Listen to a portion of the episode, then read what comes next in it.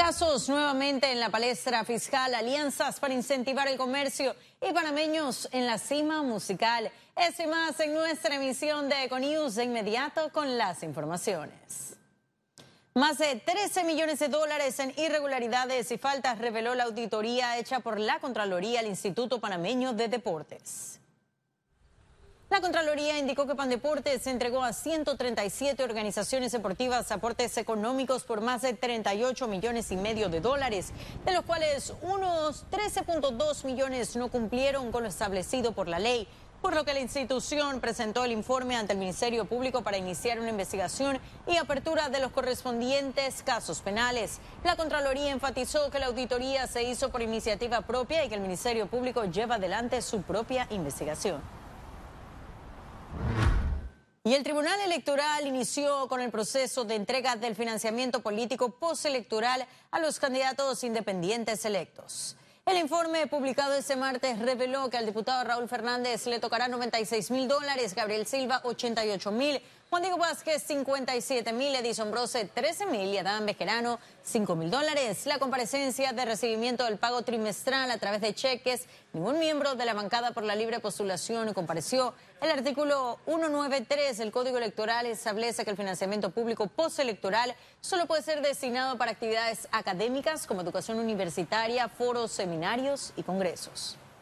Nosotros les enviamos notas a los, a los, principalmente en el caso de aquí de la ciudad de Panamá, a los diputados por la libre postulación y al representante de, del, corregimiento de Rufino Alfaro en el distrito de San Miguelito, eh, para que asistieran pues a esta entrega y fueron confirmadas, el único que sí no, no, había confirmado la reunión. Primero hay que ver si ellos renuncian al financiamiento público. Si ellos renuncian al financiamiento público, pues electoral, como tuvimos la semana pasada en la gira nacional, y eso se devuelve al, al Ministerio de Economía y Finanzas.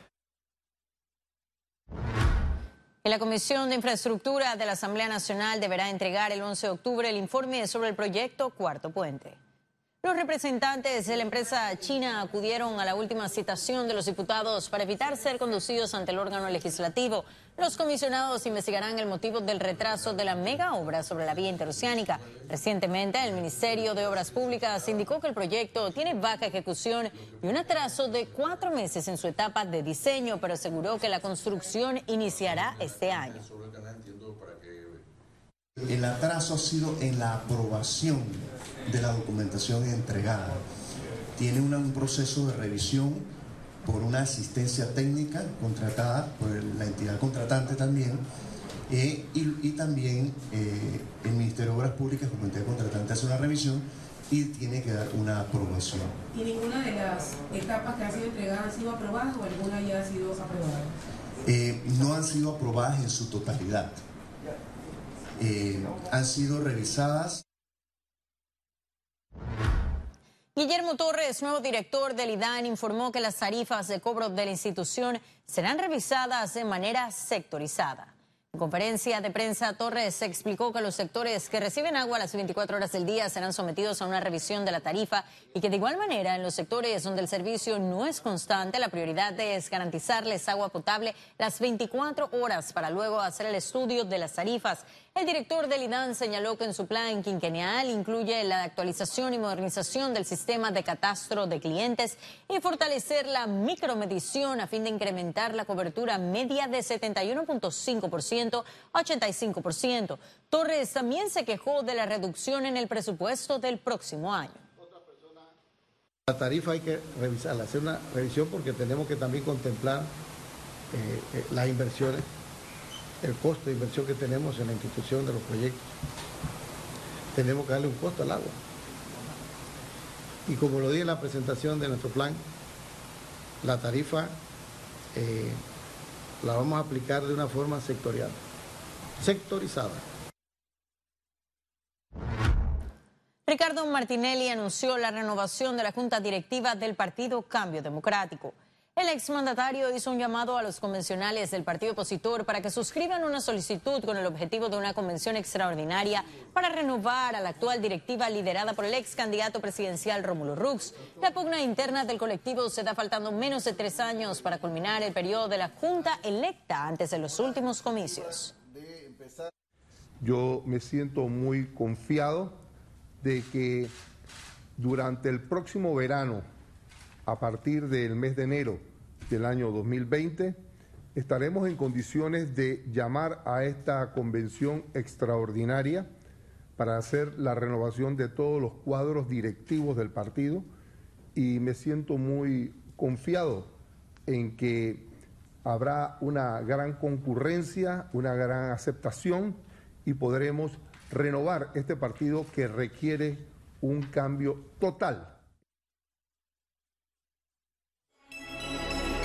Economía. Y la Cámara de Comercio de Panamá discutió ideas para reactivar el turismo de Panamá con el ministro de la cartera, Iván Skilsen.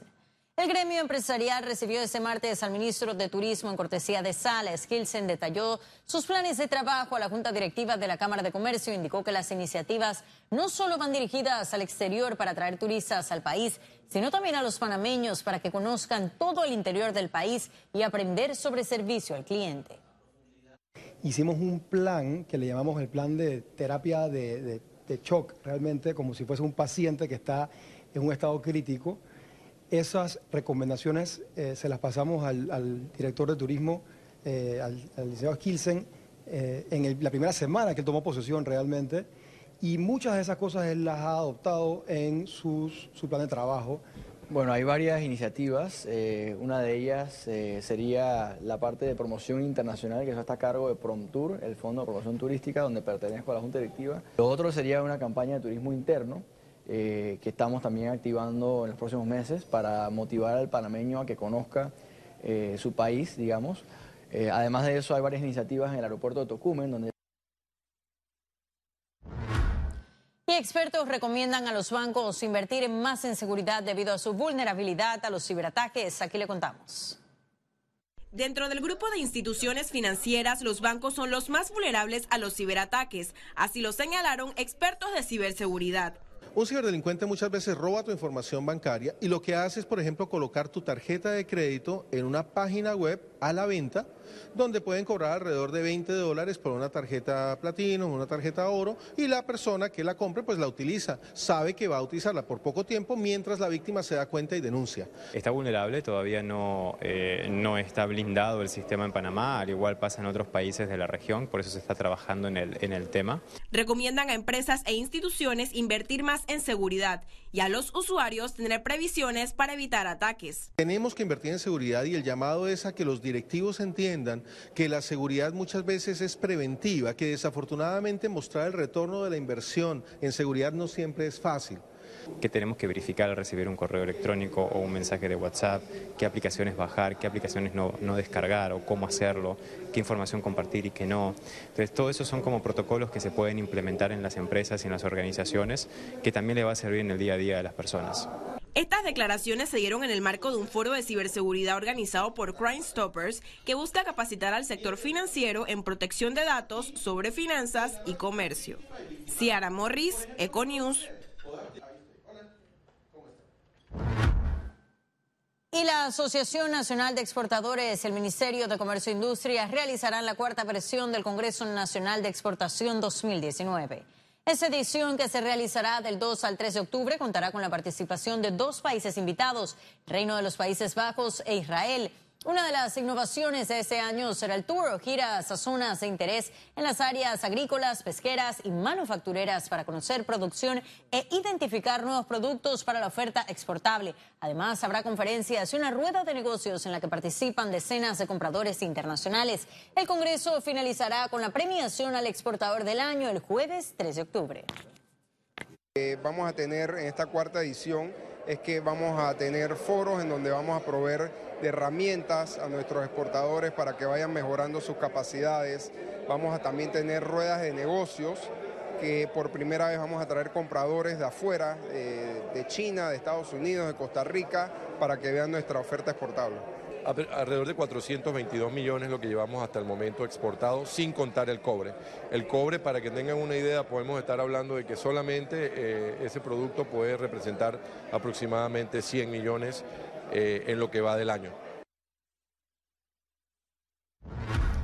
Y ahora sí ha llegado el momento de conocer un resumen de la jornada bursátil de este martes 24 de septiembre. El Dow Jones cotizó en 27.094 con 79 puntos, baja en 0.53%. El IBEX 35 se situó en 9.118 con 20 puntos, un ascenso de 1.27%, mientras que la Bolsa de Valores de Panamá cotizó en 452 con 93 puntos, sube en 0.1%. Ahora veamos en detalle el volumen negociado en la Bolsa de Valores de Panamá.